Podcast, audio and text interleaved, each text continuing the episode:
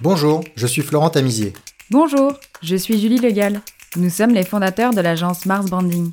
Nous accompagnons les marques de mode dans leur réflexion stratégique et leur développement opérationnel.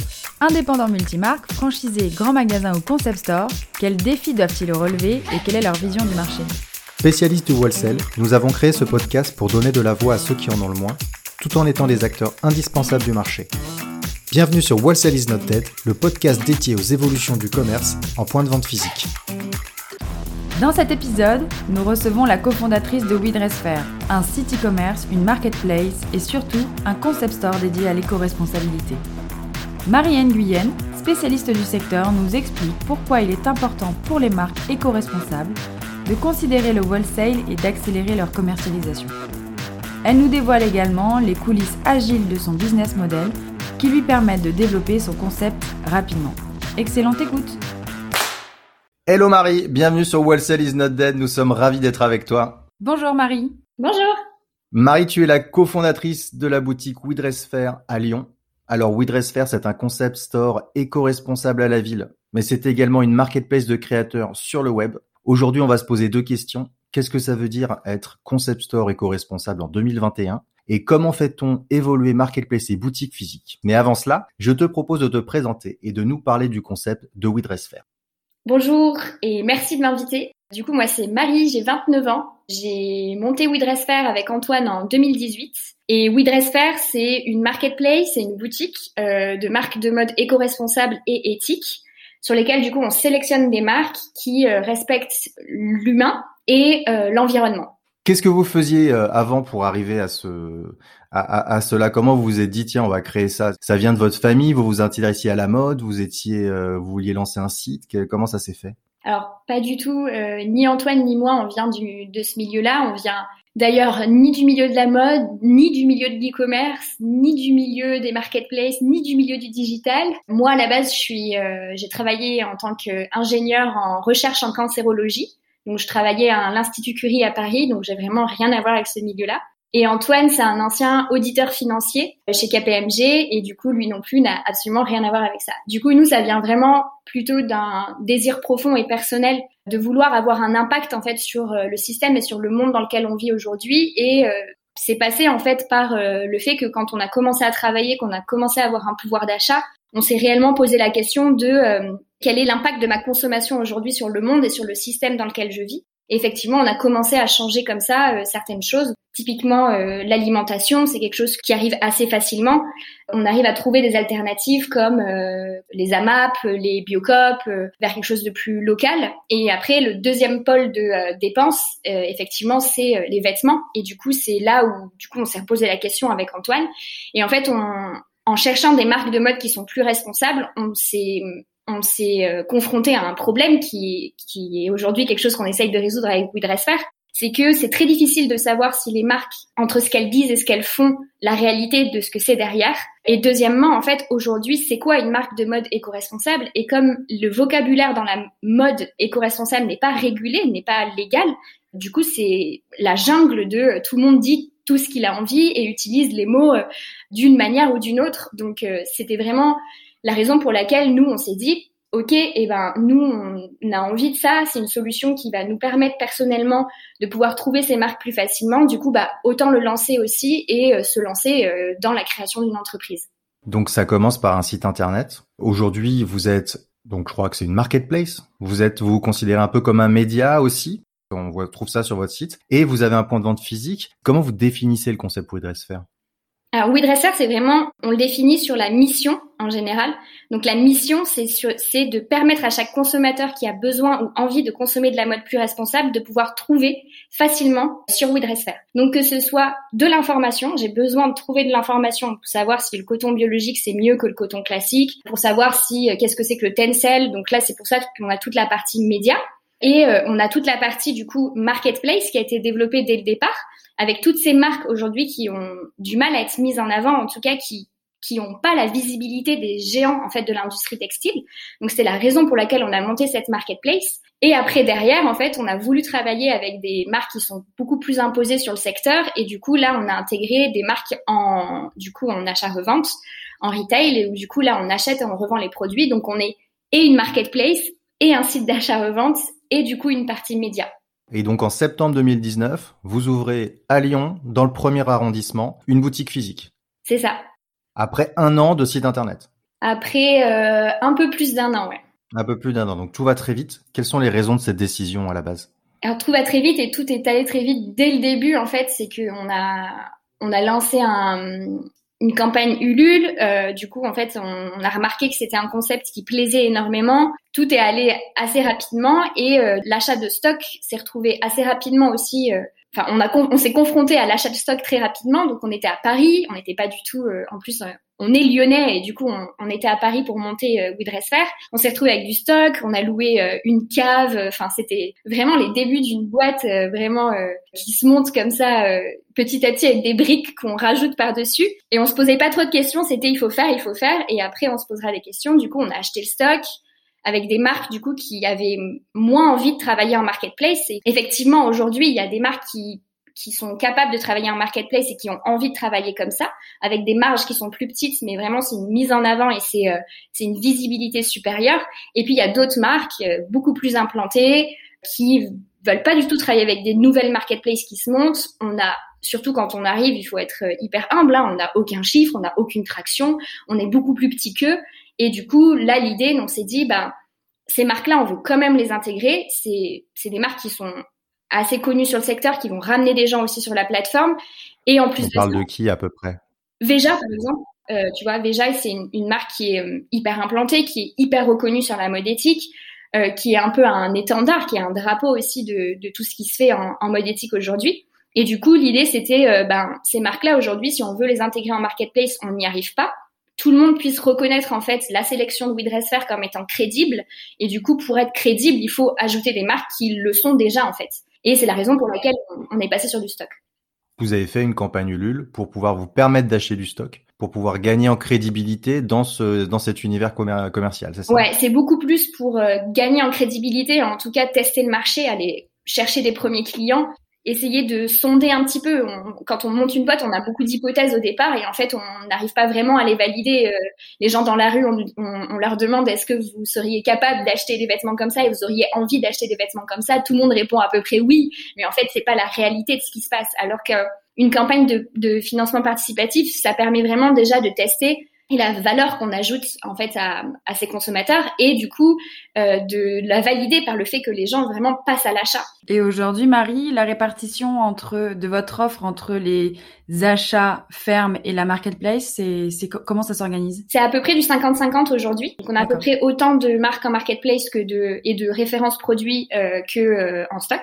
Et ça, c'est une volonté aussi, c'est que du coup, les marques qu'on a en marketplace sont des marques qui, en général, sont pas capables euh, d'avoir les marges euh, du coup euh, euh, qu'ont les marques en retail.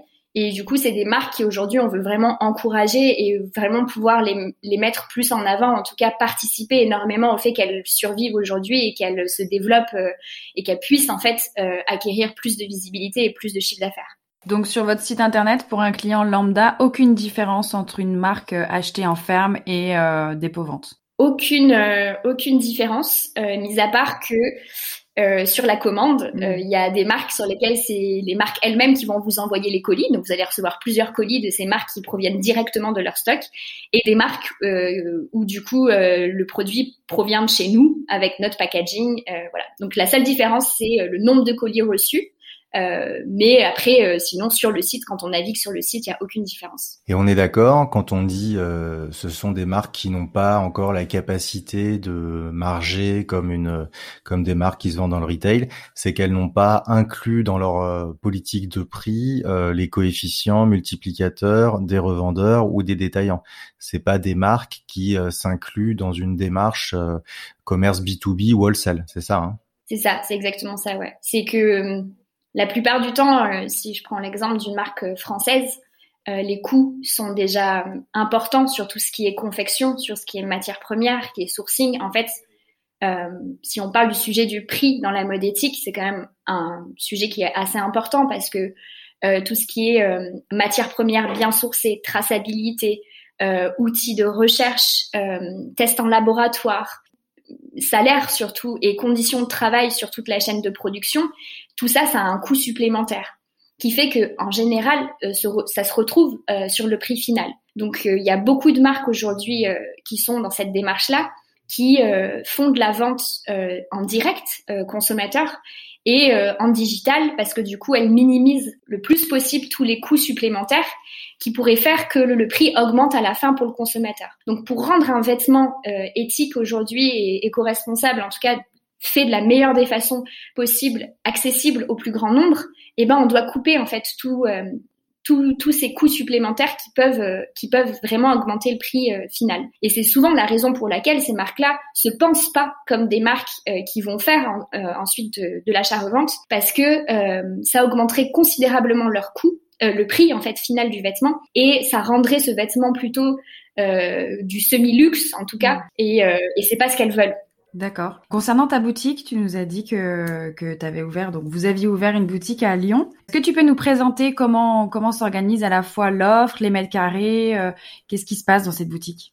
Ouais, du coup, on a juste pour la petite histoire euh, la boutique de 2019. À force d'accumuler, donc on achetait du stock, on rentrait en fait, euh, à peu près, notre politique, ça a été, on rentre une marque en marketplace et du coup, on augmente le, la quantité de stock disponible chez nous. Du coup, c'était un petit peu ça, en fait, la façon dans laquelle on, on a dirigé la chose.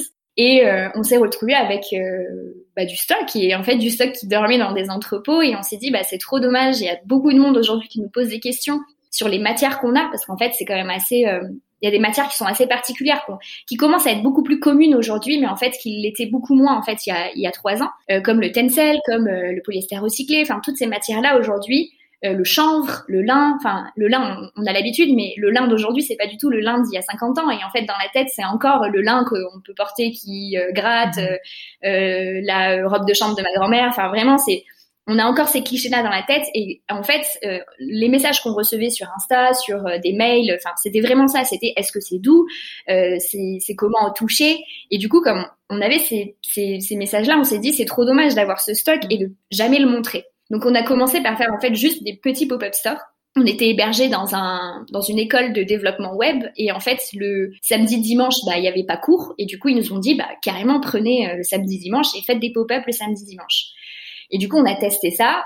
Premièrement, on a adoré être commerçant. C'est, enfin, on, on était déjà commerçant en digital, mais on a adoré être commerçant du coup en physique et enfin, pouvoir présenter ce qu'on fait. Deuxièmement, c'était vachement plus simple que dans le digital de pouvoir expliquer, d'être en face à face avec quelqu'un.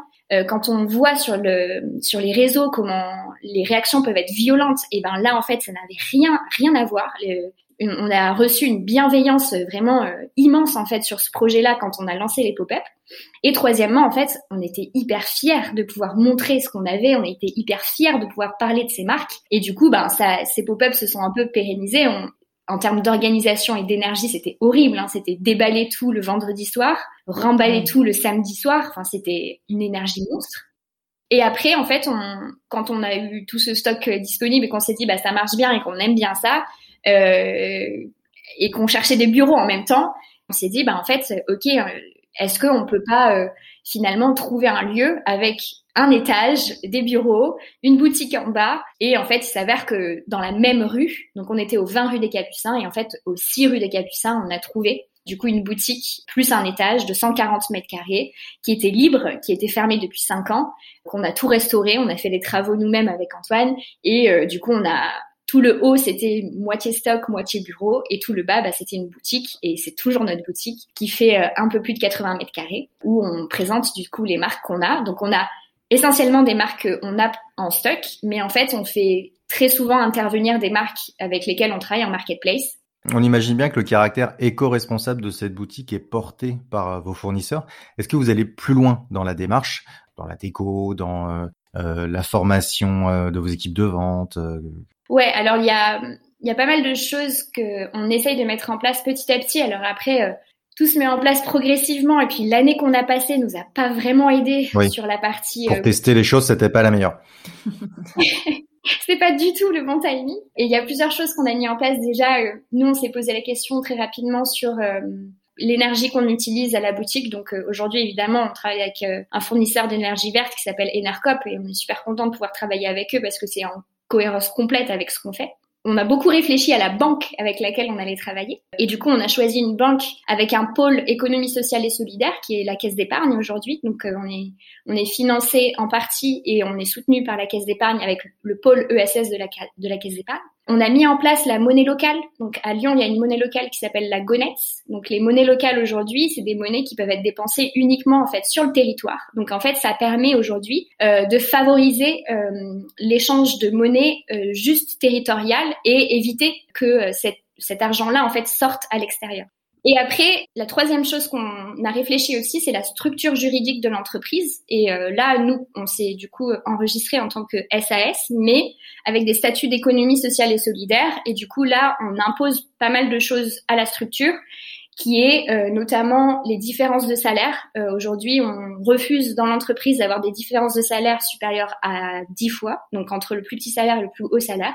Et après sur la formation euh, aujourd'hui de et l'information en fait qui est disponible dans la boutique, on s'est dit euh, ce qui est important c'est de savoir pourquoi ces, ces marques-là aujourd'hui elles sont mieux euh, et en tout cas elles sont dans notre démarche que les autres. On a réfléchi à tout un parcours d'information dans la boutique pour comprendre et facilement comprendre sans qu'il y ait un vendeur disponible pour nous expliquer qu'est-ce que c'est, pourquoi cette marque elle est mieux, c'est quoi le coton biologique, etc. Bravo Marie, c'est euh, passionnant tout ce que vous faites. Puis chapeau parce que vous rajoutez des difficultés sur euh, une activité qui est pas, qui est déjà pas évidente, faire vivre une boutique physique en achetant du stock. On va s'intéresser aux marques que vous vendez dans votre boutique. Vous avez quoi et qui comme fournisseur? Donc là, on ne parle que des marques que vous achetez. On n'est plus du tout sur le site internet en, marketplace. Euh, du coup, nous, on a des marques qui sont effectivement pas si imposée en France euh, parce que euh, toute la question d'éco-responsabilité, elle arrive un peu tard en France et souvent c'est le cas, arrive plus tard que les Allemands, que les Scandinaves, que les euh, Anglais. Donc il y a beaucoup de marques allemandes. Une marque allemande qui s'appelle Armangel, qui est assez connue du coup en Allemagne, qui est une marque qui a été une des pionnières en fait aujourd'hui à faire de la mode éthique, qui qui propose un vestiaire masculin et féminin qui a une gamme qui s'étend de plus en plus et qui a des références produits qui sont assez intéressantes, avec une grosse partie de permanent.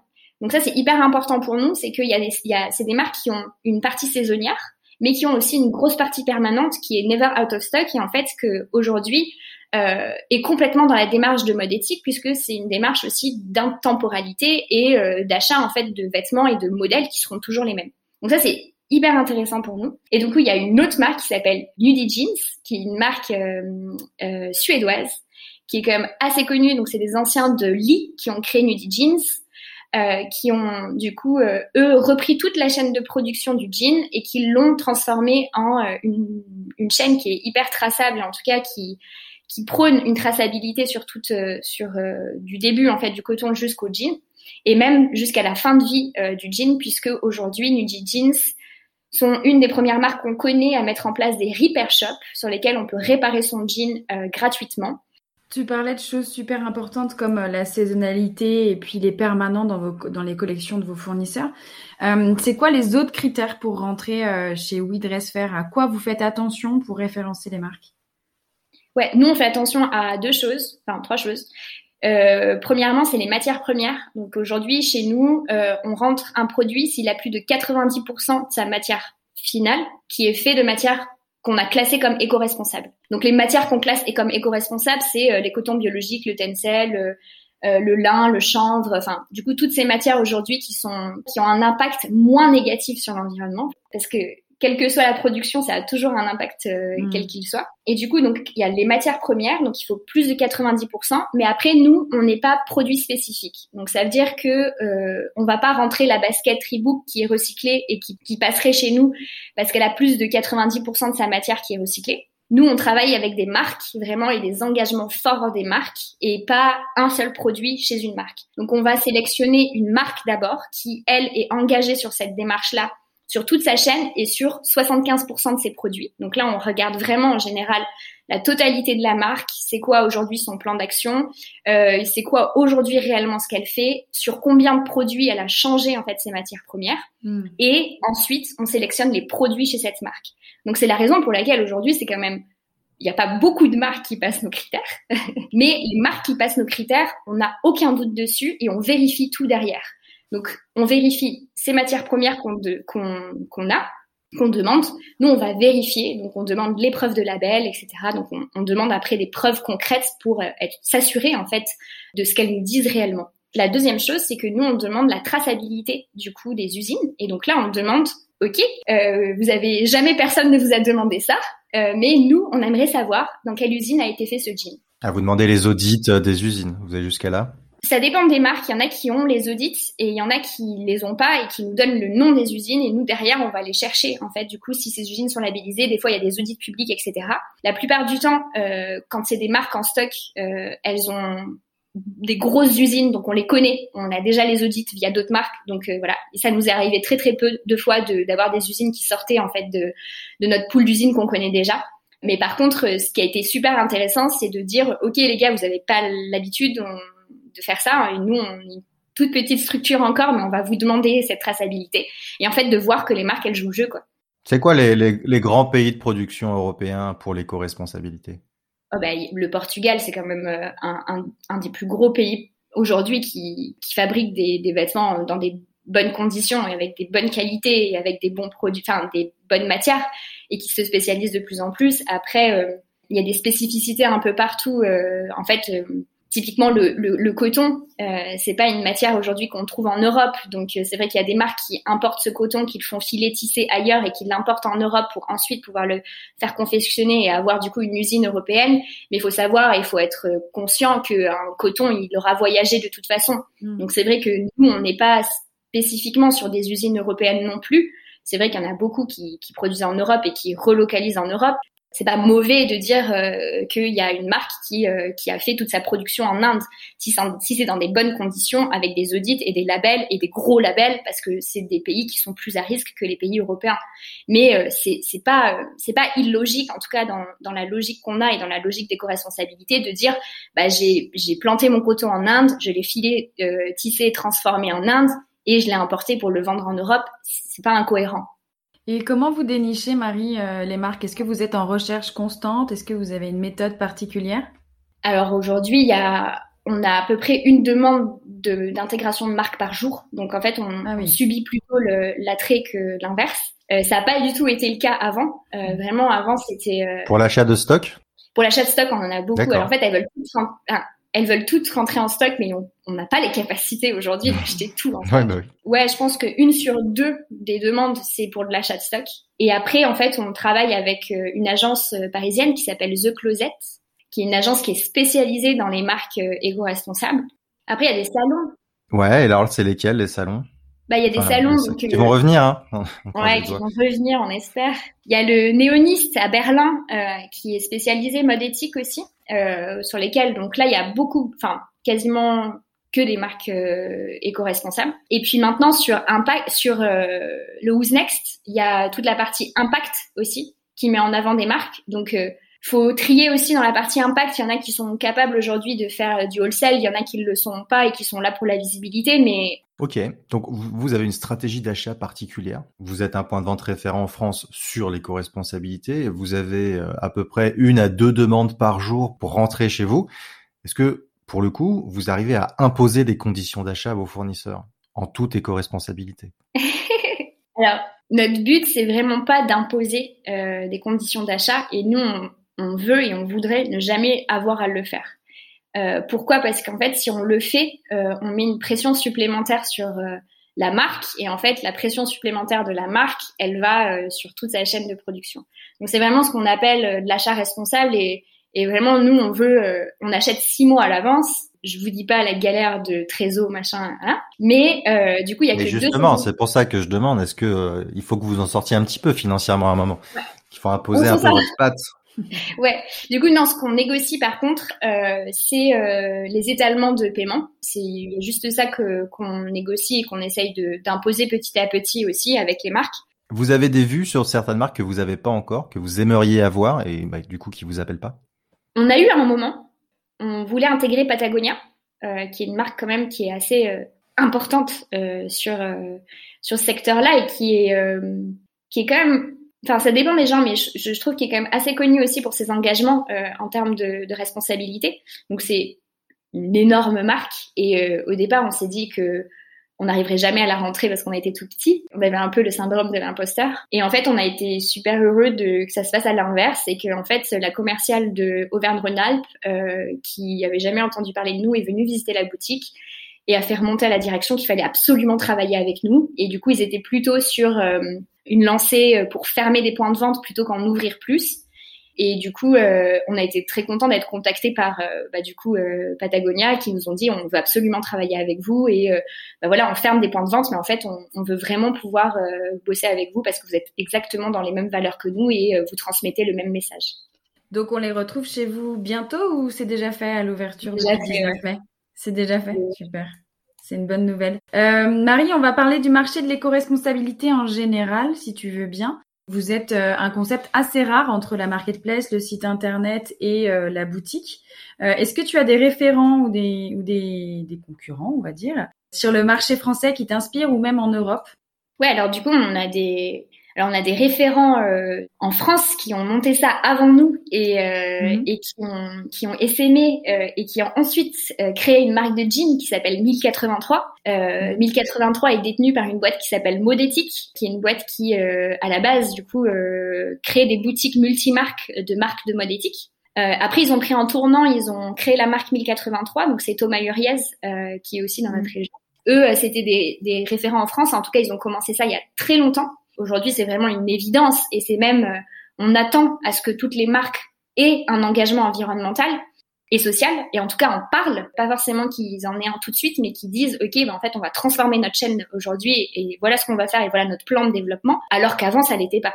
Donc toi, tu ressens, enfin vous ressentez chez We Fair que le marché en France est prêt et que euh, y a un bel avenir devant vous? Le marché est exponentiel ouais, sur la mode éthique aujourd'hui, c'est c'est assez incroyable euh, le, le, le, nombre de sites concurrents qui se montent. Euh, enfin. Mm. parce que ben voilà, il y, a un attrait, le marché il est là et en fait tout le monde en parle et si on regarde. C'est qui vos concurrents? Bah il y a un site qui vient de se monter qui s'appelle Reset. C'était un média et un site euh, de mode éthique qui se sont couplés et qui se sont mis ensemble. Donc euh, voilà, il y a du coup eux ils ont ils commencent à faire ce que nous on fait, médias et, et marques de mode éthique. Très bien, Marie. On parlait du, de l'opportunité sur le marché et euh, tu nous confiais que donc en France, euh, c'était, euh, enfin, c'était exponentiel. on va faire un petit focus sur tes clients et vos clients dans la boutique notamment. Est-ce que tu peux nous présenter un peu ta clientèle? Alors peut-être pas en termes, enfin, je sais pas si tu classifies en termes d'âge, mais qui vois-tu entrer dans ta boutique et qui achète vos marques? Alors du coup, qui entre dans notre boutique? On est vraiment sur du jeunes, très jeunes. Donc on est sur du 18-35 ans, on va dire. Mm-hmm. Et ceux qui achètent réellement, notre cœur de cible, c'est 25-35. Donc c'est vraiment euh, la cible aujourd'hui qui est sensibilisée, qui a un pouvoir d'achat aussi euh, euh, important. Donc du coup pour, pour pouvoir acheter chez nous aussi parce que c'est un peu plus cher. Et 18-25 parce que c'est les jeunes qui poussent énormément à faire ce que ça change. Et les jeunes aujourd'hui achètent plus de fripes que de neufs. Euh, sont beaucoup plus sur le message que, euh, que euh, sur le prix. sont beaucoup plus sur le storytelling de la marque et pouvoir raconter une histoire derrière que sur j'en ai acheté 15. Enfin, en tout cas, ça c'est ce que nous on voit chez nous. je sais qu'il y a vraiment une, pas comment on dit, mais mais ça se dissocie vraiment en deux groupes, euh, ceux qui continuent vraiment à acheter de la fast fashion et qui y vont à fond, et euh, ceux qui du coup euh, commencent à vraiment changer leur façon de consommer et sont plutôt dans une consommation plus raisonnée, de seconde main, revendre et acheter des produits qui vont durer, et en tout cas essayer de les faire durer dans le temps. On a beaucoup de gens qui aujourd'hui rentrent dans la boutique, pas forcément pour voir les vêtements, pas forcément pour pour acheter, mais vraiment pour s'informer et euh, qui sont hyper euh, avides en fait d'informations euh, pour pour comprendre en fait ce qui se passe et voir si et, avoir un peu d'espoir en tout cas voir si ça change quoi. et aujourd'hui vos clients sont plutôt des femmes ou des hommes? Alors plutôt les femmes, on est sur du 65-35 euh, en termes de, répartition. On a quand même une grosse partie hommes et euh, ça a toujours été une volonté parce que c'est plus difficile aujourd'hui de trouver euh, de la mode éthique pour hommes. Il y a beaucoup de sites qui se montent sur la mode éthique femme, mais rarement sur de l'homme. D'accord. Et les clients, localement, à Lyon, ils viennent vous voir d'abord pour l'éco-responsabilité parce qu'ils connaissent la boutique, ils rentrent par curiosité ou c'est pour le style euh, des créateurs? Alors d'abord, euh, la première cible, elle vient pour l'éco-responsabilité. Elle, en général, nous connaît, ou en tout cas connaît les boutiques euh, éco-responsables. Deuxièmement, elle vient parce que euh, c'est non seulement éco-responsable, mais en fait, ils trouvent des vêtements aussi qui sont adaptés en fait à leur style et euh, qui sont des vêtements euh, qui rentrent pas dans les clichés qu'on a aujourd'hui euh, de la mode éthique. En tout cas, c'est des vêtements qu'on porte tous les jours. J'ai pas du tout envie d'être euh, de, de, faire passer des, des, euh, des stéréotypes, mais on vend pas des bonnets péruviens ni des sarouels. Et du coup, je me reconnais énormément aussi dans quelque chose de plus contemporain, en tout cas. On va dire ça comme ça. Vous avez ouvert votre site e-commerce en 2018, puis une boutique en 2019, Marie. Généralement, les invités que nous avons font l'inverse. On va vous poser la question à l'envers. Est-ce que vous vous considérez comme la boutique d'un site internet? Je pense que oui. Euh, je pense que oui. Et, euh, et l'idée, c'est vraiment de pouvoir euh, ramener, euh, donc autant sur le site, on veut ramener de l'information sur les produits, autant à la boutique, on veut faire la même chose.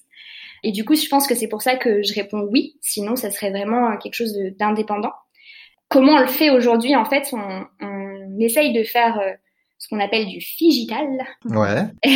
on essaye de faire rentrer le digital dans la boutique. Et du coup, ça passe notamment par euh, quelque chose qu'on a mis en place euh, et ben, assez rapidement après l'ouverture de la boutique, c'est que chaque vêtement aujourd'hui, il y a des QR codes sur lesquels on peut scanner et retrouver les fiches produits qui sont les fiches produits du site internet. Et du coup, on a toute la description euh, des labels, des matières, euh, de l'usine de confection chose qu'on peut pas faire sur des étiquettes euh, papier. On a développé aussi d'autres choses, c'est qu'on a développé des petites vidéos sur euh, c'est quoi le coton biologique, c'est quoi l'avantage du coton biologique, c'est quoi euh, le label GOTS, c'est quoi, enfin voilà, toutes ces choses qui sont hyper importantes et c'est des étiquettes pareilles avec des QR codes. Et quand on scanne le QR code, la vidéo se lance. Et du coup, dans le magasin, en fait, on, on se balade avec avec euh, son téléphone et en fait on arrive à avoir euh, accès à cette information là. Et euh, Marie, vous avez un lien entre la boutique et le site internet, enfin pour retrouver les clients en termes de, de fidélisation? Ouais. On peut acheter sur internet et rentrer dans votre boutique par exemple?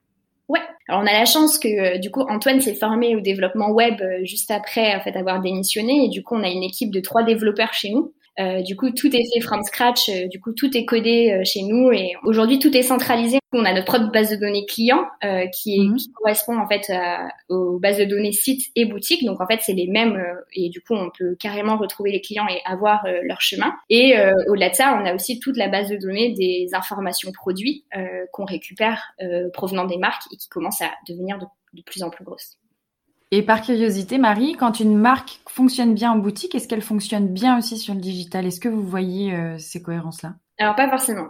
Euh, typiquement le jean, euh, le jean aujourd'hui ça fonctionne très bien euh, en, en, direct euh, parce que on peut mhm. l'essayer, parce que les coupes c'est compliqué de les voir sur un sur un mannequin, une photo sur un site web. du coup ça marche très très bien en physique, ça marche bien en web, mais par contre enfin ça explose pas les records et en tout cas c'est là où on a les plus gros enfin les plus hauts taux de retour parce que euh, en ligne parce qu'en fait euh, on peut pas essayer. Donc euh, typiquement ça c'est le produit typique où en fait ça marche très très bien en boutique et en ligne ça marche bien mais voilà. Vous imagineriez apporter la marketplace dans la boutique? Ouais. On aimerait bien. On aimerait bien mais il faut d'un, il faut pousser les murs et de deux, il faut trouver un modèle gagnant-gagnant. Parce qu'aujourd'hui, avec euh, les marges de la marketplace, on, raisonnablement, on peut pas les mettre en boutique. La seconde main, vous y pensez? Ouais, ça aussi. C'est, euh, ça aussi, on, a exploré. En fait, on laisse euh, la seconde main vraiment. On voit ce qui se fait. On voit, euh, on voit comment les autres font. On laisse les gros sites qui ont les moyens se casser les dents et on, ensuite, je pense qu'on on verra comment nous on peut l'intégrer. Le gros problème de la seconde main, c'est que ça se gère comme de la pièce unique. Et, euh, et aujourd'hui, gérer de la pièce unique avec euh, la force qu'on a chez Woodressfer, c'est pas possible. Et ça existe aujourd'hui, Marie, la seconde main de produits éco-responsables? Alors oui, il y a un site lyonnais qui s'est monté, mais je sais pas si elle travaille encore dessus. Enfin, ça doit être très compliqué parce que le sourcing est, je pense, tout petit. Enfin, les marques éco-responsables, déjà, il y en a pas des masses. Enfin, il y en a beaucoup, mais c'est pas non plus euh, quelque chose qui a été beaucoup consommé en France. Donc, il faut que on attende un peu, je pense, pour commencer à avoir un, un bon sourcing de ces marques-là. Mm. Et en plus de ça, euh, les gens qui achètent des marques éthiques, en général, elles veulent le garder les produits le plus longtemps possible. Le plus longtemps, oui. Très compliqué de trouver euh, des marques. Dans cinq ans, vous êtes où, Marie? Dans cinq ans, j'espère qu'on a une boutique à Paris, une deuxième à Lyon d'abord. On est en train de vraiment regarder une deuxième sur Lyon. Et euh, pour se perfectionner euh, sur la gestion de stock, parce que du coup, en fait, nous, on gère tout en interne. En fait, on, on est un peu des, des fous là-dessus, mais on n'a pas beaucoup de prestataires euh, avec qui on travaille. Donc, en fait, on a le stock chez nous, on gère nos stocks nous-mêmes. Euh, on a codé tous les trucs nous-mêmes pour pouvoir gérer ça. Donc, tout est automatisé. J'allais demander, c'est sur des fichiers Excel, c'est ça, Marie? Pas du tout. On a tout géré nous-mêmes, donc on code tout en interne. On a des apps qu'on a développées pour nous. On est assez euh, maîtres. Vous êtes des vrais geeks. On est des vrais. Vous êtes des vrais geeks. Okay. On est des vrais geeks. Et du coup, on a tout développé euh, chez nous. Et du coup, là, l'idée, c'est que bah, on vient de déménager. Donc, euh, avant, on était dans les stocks de la, on avait le bureau en haut des stocks de la boutique. Mm. Là, on a beaucoup trop de stocks maintenant pour euh, pour être avec les stocks de la boutique. Donc, on vient de dissocier les stocks boutiques et les stocks sites. Donc là, on vient de prendre 300 mètres carrés euh, stock, bureau, voilà. Et du coup, là, on vient de dissocier les stocks. Et du coup, l'idée, c'est que, euh, eh ben, on est euh, une centrale avec une première boutique. Donc, on peut ouvrir, du coup, maintenant une deuxième boutique. On commence à être rodé là-dessus. On a hâte. Oui. Marie, quel, con quel, conseil tu donnerais à quelqu'un qui veut se lancer sur le développement d'un concept comme WeDressFair d'être persévérant, c'est un marathon, c'est pas du tout un, un sprint et euh, faut pas penser qu'on arrive à être euh, tout de suite euh, rentable et on peut en vivre. Euh, voilà, nous on a mis trois ans et aujourd'hui on est neuf CDI.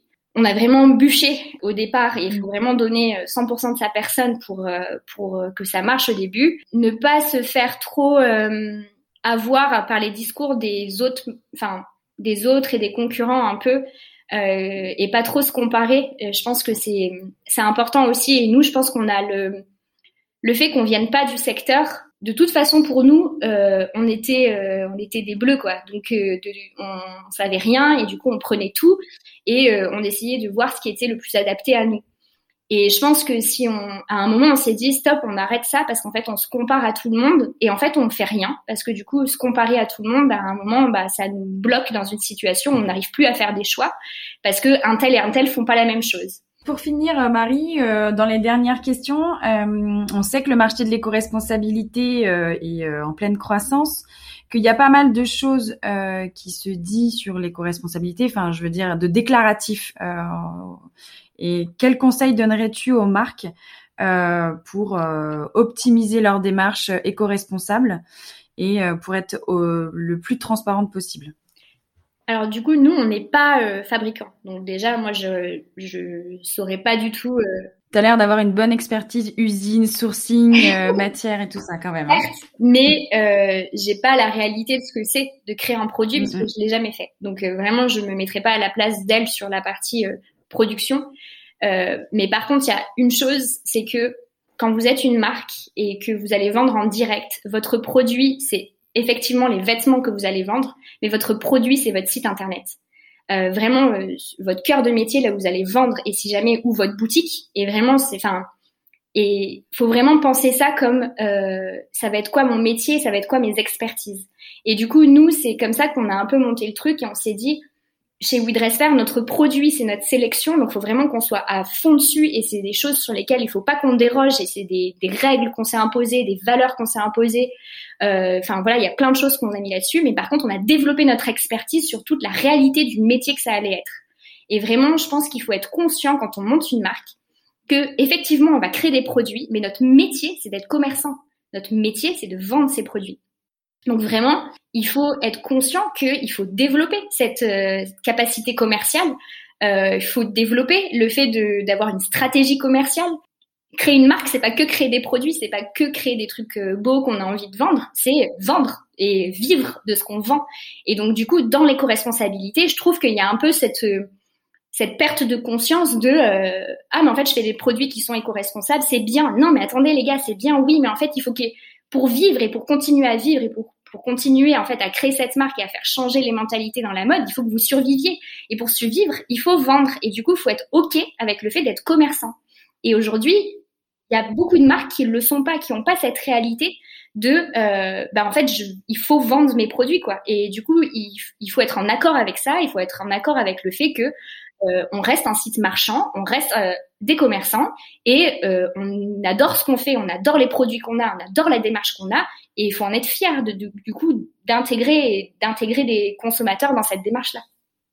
Volume et éco-responsable, ça fonctionne aussi. Ça fonctionne si on mesure. Donc ça, c'est vraiment ce que je dis. Et nous, on ne croit pas à une croissance infinie, puisque finalement, des vêtements, on en a trop aujourd'hui. Évidemment, on est sur quelque chose de, il faut revenir sur un modèle qui est plus euh, résilient, du coup, euh, sur un modèle où il y a moins de vêtements, où on consomme toujours des vêtements, mais peut-être d'une autre manière. Euh, enfin, du coup, essayer de transformer ça, allonger la durée de vie des vêtements, allonger du coup la durée de entre deux achats. Euh, mais par contre, ça veut pas dire aujourd'hui que euh, on peut pas en vivre. C'est vraiment ça le. Ça veut pas dire qu'on peut pas en vivre. Ça veut pas dire qu'on peut pas faire de croissance. Mais par contre, il y a un jour où du coup, effectivement, cette croissance, ça va devenir un problème parce qu'elle va être en confrontation avec le, le modèle et le système dans lequel on ne veut pas tomber. Et du coup, ça, faut, faut, le caper. Et faut, en fait, faut avoir des chiffres, faut mesurer. Et du coup, cette mesure, elle passe par la collecte de données. Et euh, la collecte de données, elle passe par une capacité d'avoir ces données et de les, et de les traiter. Et du coup, c'est pour ça que nous, on, on, on, a développé tous ces outils internes, toute cette base de données. Et du coup, aujourd'hui, on mesure tout ça. Et notre but, c'est pas du tout d'amplifier la consommation, c'est plutôt de transformer la consommation, ce qui est pas du tout encore aujourd'hui euh, une, une, une, à l'inverse, euh, ouais voilà, à l'inverse en fait de euh, notre conscience sur euh, la croissance infinie n'existe pas. Merci Marie. Hyper intéressant Marie, merci beaucoup pour ton temps. On arrive à la fin de ce podcast. Avec plaisir. Merci beaucoup Marie pour cet échange, c'était super et très instructif. Et longue vie à WeDressFair. merci beaucoup. Si vous êtes arrivé jusqu'ici, c'est sûrement que l'épisode vous a plu. Merci de le partager autour de vous et de nous mettre une note 5 étoiles sur Apple Podcast avec un joli commentaire. Ça va énormément nous aider à faire connaître le podcast. Et n'oubliez pas de vous abonner. Si vous avez des besoins en accompagnement sur vos projets d'entreprise, n'hésitez pas à contacter Mars Branding, on va s'occuper de vous. Il suffit de nous écrire à info at marsbranding.com. À très bientôt.